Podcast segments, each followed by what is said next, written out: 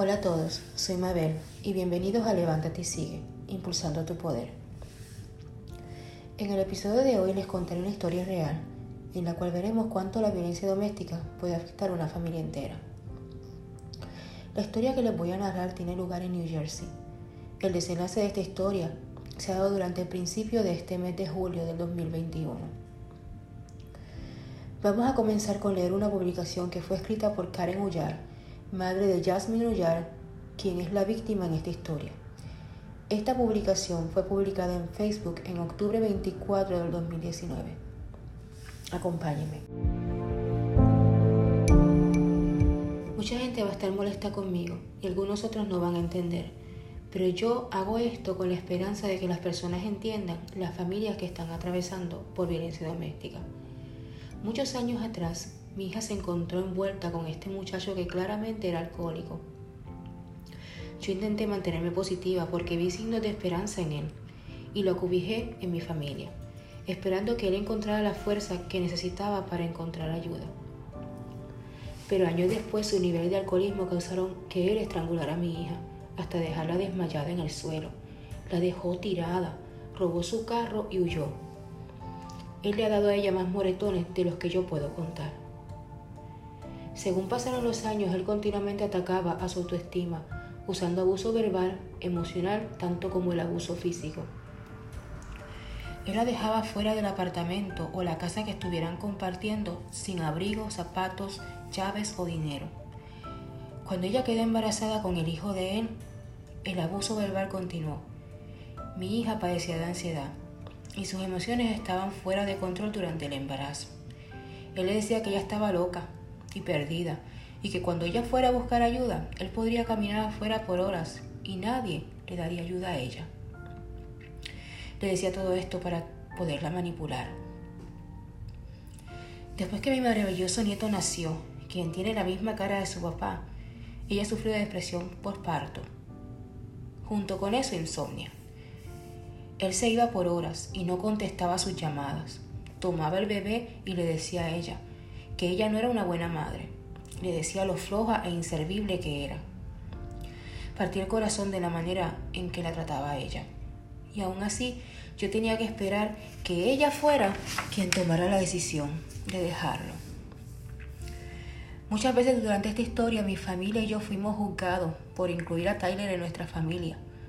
Usualmente yo trataba de explicarles que yo tenía dos opciones.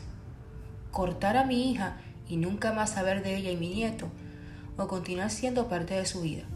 Continuar sería el único soporte emocional que ella tendría, darle a ella esperanza y la fuerza que necesitaba para salir de eso. Fue muy duro. Han sido muchas lágrimas, lágrimas de miedo, de no saber qué va a pasar después. Él es dos veces más el tamaño de ella. Hubieron muchas veces que su hermana vació su cuenta de banco para poderle pagar los boletos de avión para que ella volviera a nosotros. De vuelta a la seguridad, de vuelta al amor incondicional. En nuestra familia se hablaba abiertamente al respecto del comportamiento de Tyler con ella. Abiertamente hablábamos de nuestras preocupaciones con Jasmine. Yo he llorado y le he dicho el temor que tengo de recibir esa llamada. Esa llamada de que ella está en el hospital o muerta. Él constantemente se estaba mudando porque tenía casos en corte, algunos por violencia doméstica, otros eran asaltos, algunas violaciones por manejar con licencia suspendida. Estos casos eran en New York, New Jersey, Massachusetts y Georgia. Finalmente, ella encontró la fuerza para dejarlo en agosto. Fue un esfuerzo combinado por algunas personas, incluyendo su hermana, para traerla a ella de vuelta a nosotros. Después de dos días terribles de angustia por la preocupación de que él la encontrara de vuelta, ella ya estaba en un avión, de vuelta a nosotros. Ella estaba emocionalmente fuerte. Finalmente veía una vida para ella y su hijo sin él. Esto lo enfureció a él. Él la acechaba a través del teléfono, amigos, medios sociales, de cualquier manera posible. Durante la semana siguiente su fuerza iba creciendo. Estaba planeando una vida sin él, enfocándose en ella y en su hijo. Ella tenía un largo camino por recorrer, pero era un buen comienzo. Hasta que él comenzó a preguntar por su hijo. En mi mente pensé, es una trampa. Pero él la convenció, consiguiendo un trabajo, apartamento, muebles y una niñera, de que él era serio en sus intenciones de ver a su hijo. Él le compró unos boletos de avión. Ella se echó para atrás en el último minuto temerosa del comportamiento de él. Pero él de vuelta hizo de todo para asegurarle a ella que ella podía irse y dejarlo cuando quisiera. Pero nosotros hablamos sobre su seguridad antes de que se fuera. Le dimos tres teléfonos porque él siempre le rompía los de ella. Hablamos hacia dónde podía ir a pedir ayuda. Vecinos, la oficina de los apartamentos donde estuviera quedándose. También se habló de que ella podía textearme en cualquier momento en caso de que necesitara ayuda. Este tipo de conversaciones eran normales para nosotros, para ella. Charlas que quizás para otros sean irrelevantes. Eso era normal para nosotros. Era normal lidiar con Tyler. El día uno que ella llegó a Arizona para dejarlo ver al niño, él estaba bebiendo, lleno de coraje. Y estaba siendo muy cautelosa por el miedo de detonar su ira contra ella durante los siguientes días. Nosotros estábamos sin respiración Martes a las 8 de la noche yo recibí un texto. Llama al 911 y la dirección. Yo llamé al 911, di la dirección y expliqué el largo historial de violencia doméstica. Luego colgué y esperé. Recé. Este maravilloso policía me llamó, oficial Hunting. Ellos encontraron el apartamento, pero él no les permitió entrar. Mi mente corría recordando que él había sido arrestado semanas atrás por portar armas de fuego en los límites de la ciudad. Me pregunté, ¿tendrá una pistola? ¿Habrá sido confiscada? Después de 15 minutos llamé a mi hija mayor al trabajo. Ambas oramos y sostuvimos nuestra respiración. Después de varias llamadas al oficial Hunting, dijo palabras que rompieron mi corazón y me hizo pensar que mis peores miedos podían estar pasando. El apartamento está en silencio. Podemos verlo a él caminando alrededor en ocasiones. Silencio. El apartamento en silencio. Nuestros únicos pensamientos fueron, Él los mató. Mi nieto es un bebé expresivo, lleno de amor y expresión, juguetón. ¿Cómo podía estar en silencio por tanto tiempo? Muchos oficiales, incluyendo a esa gente, estuvieron por más de dos horas y media. Yo recibí muchas llamadas de apoyo del oficial Hunting asegurando que no nos iban a dejar sola, que no se iban a ir de ahí hasta que el bebé y mi hija estuvieran afuera. Muchas llamadas de los policías de Phoenix, los cuales sus operaciones fueron increíblemente de ayuda. Después de más de dos horas, él las dejó salir. Pero antes, él se aseguró de que ella iba a estar de acuerdo con él, de que nada malo estaba pasando. Durante la hora anterior, él cortó la identificación de ella y de su hijo, licencia de conducir, tarjeta de seguro social, certificado de nacimiento del bebé, tarjetas de banco, seguro médico, en fin, todo. Yo te amo demasiado para dejarte ir, él le dijo. Después de horas de gritarle a ella, de empujarla, tirarla al suelo, tirarle golpes a la cara amenazándola con golpearla y escupir su cara. Él rompió dos de los teléfonos que le habíamos enviado. Ella se las ingenió para agarrar el tercer teléfono mientras buscaba un pañal para el bebé. Sin que él la viera, lo escondió en su camisa y le envió y envió ese simple mensaje de texto por ayuda. Él lo forzó a entrar al baño cuando la policía llegó, amenazándola de no hacer ruido porque si ella hacía ruido no saldría de ahí con vida. Él ordenó tapar la boca del niño mientras el niño lloraba de miedo. No más un padre. Él fue un monstruo con ellos dos. Estoy compartiendo esta historia bien personal con la esperanza de que ayude a alguna persona a entender los efectos de la violencia doméstica en una familia entera. No juzguen tan rápido el por qué personas se quedan o apoyan una mala relación. Si yo no hubiera continuado amando y apoyando a mi hija, ¿A quién le hubiese texteado ella por ayuda? Si el policía hubiera golpeado la puerta y asumido que nada estaba pasando, ¿qué hubiera pasado?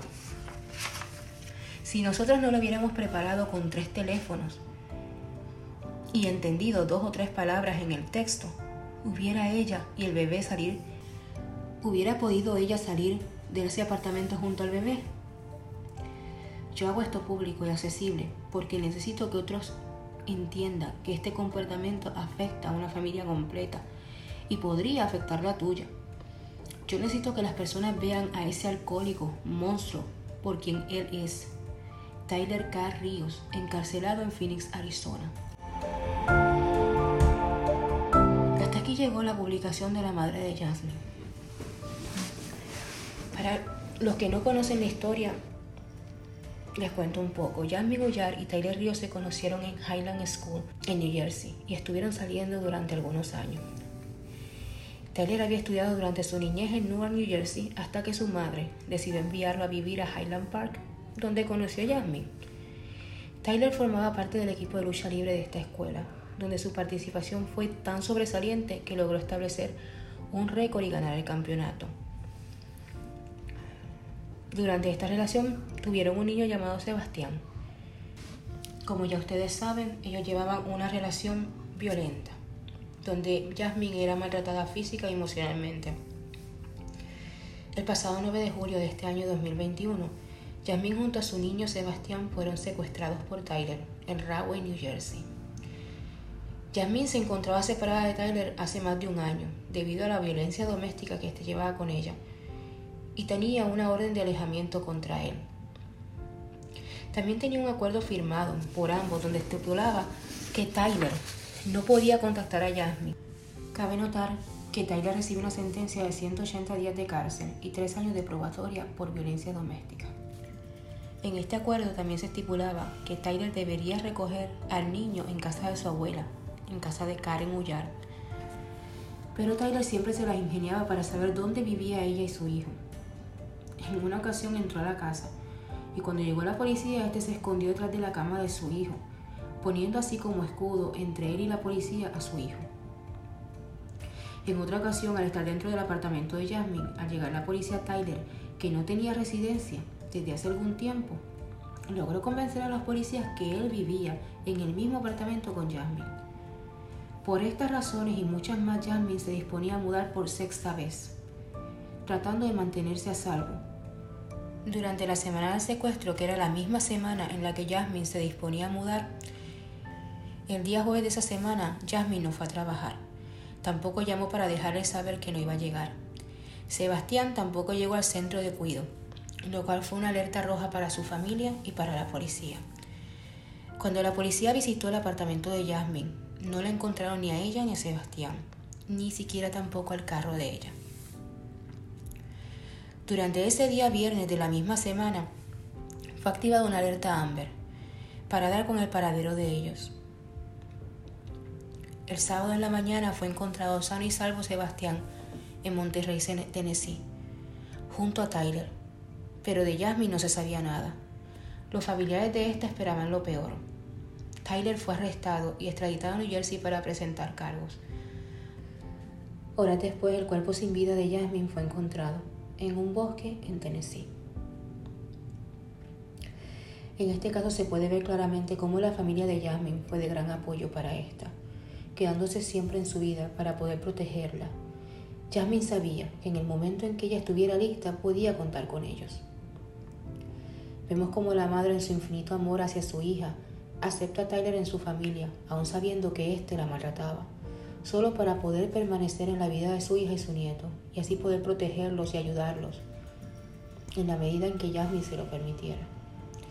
Karen, madre de Jasmine, sabía que la única forma y la única que podía tomar la decisión de terminar con esa relación era su hija. Pero también era consciente que esa decisión solo la tomaría cuando ella estuviera lista.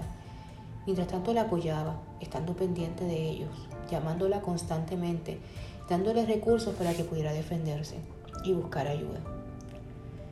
Jasmine fue una mujer fuerte, valiente. Intentó en varias ocasiones salir de toda esa violencia, pero lamentablemente no lo consiguió.